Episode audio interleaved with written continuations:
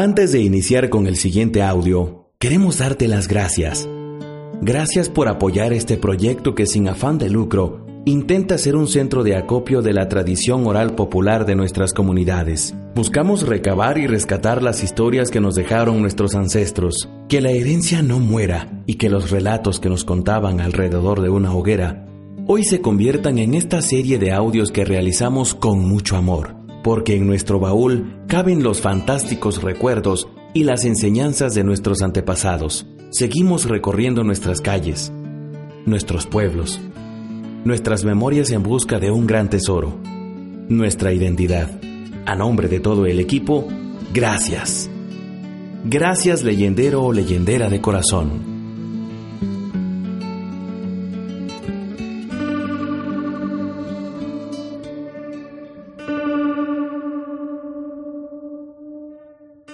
Adela Fernández y Fernández fue una escritora y maestra de teatro, hija del cineasta mexicano Emilio el Indio Fernández y la cubana Gladys Fernández. Vivió rodeada de personalidades del mundo artístico de la talla de Diego Rivera y María Félix.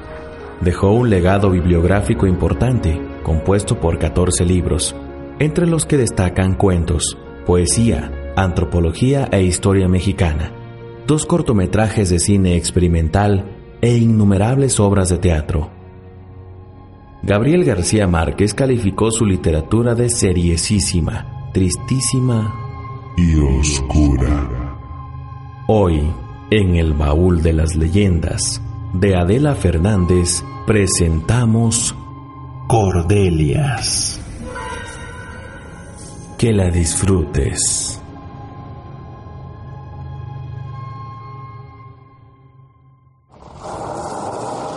El árabe llegó a nuestra aldea con su camioneta azul, dando tumbos en la brecha pedregosa y mirando con enfado el paisaje baldío.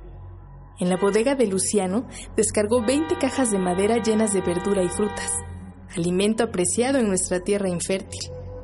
Apenas se hubo ido, se amontonaron todas las mujeres prontas a comprar la mercancía.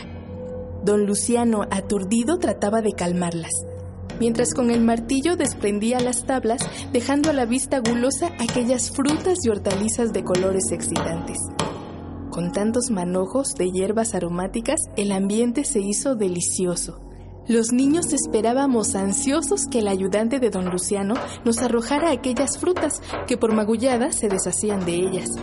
La algarabía se tornó en asombroso silencio cuando al abrir una de las cajas los ojos atónitos vieron dentro de ella, acurrucada dolorosamente en el estrecho espacio, a una niña de tres años.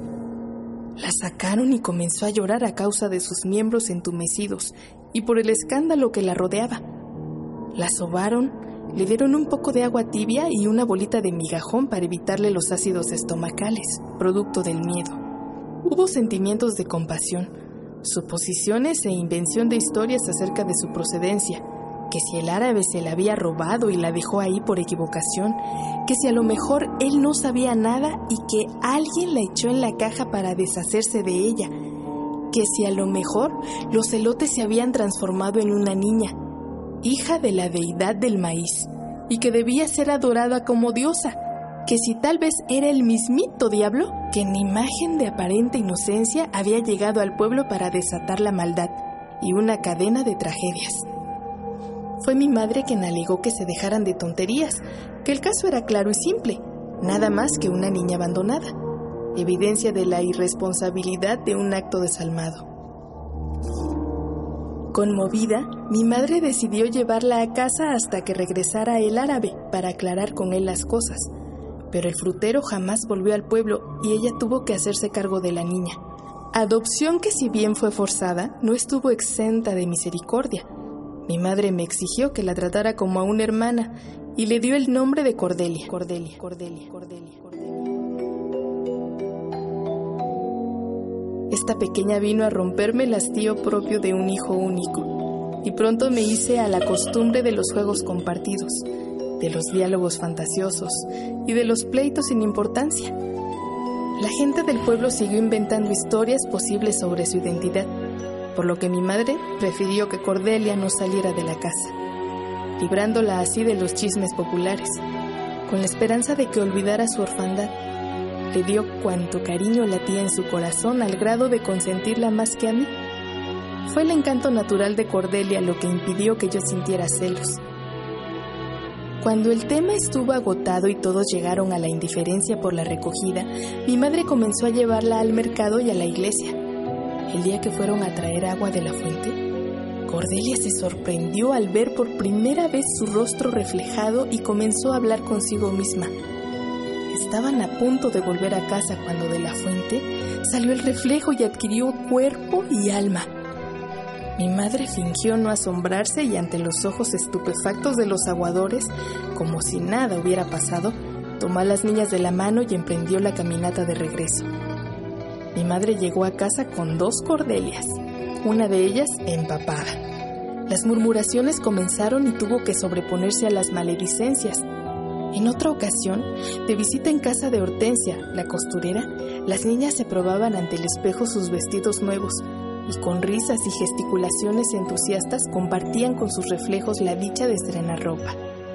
Mi madre pagó el valor de lechura a la modista y se despidió satisfecho de poder vestir a sus dos hijas obtenidas por la gracia de Dios. A la velocidad de la luz, del espejo salieron los reflejos y tras adquirir cuerpo y alma corrieron a abrazarla. Esa vez mi madre regresó a casa con cuatro cordelias.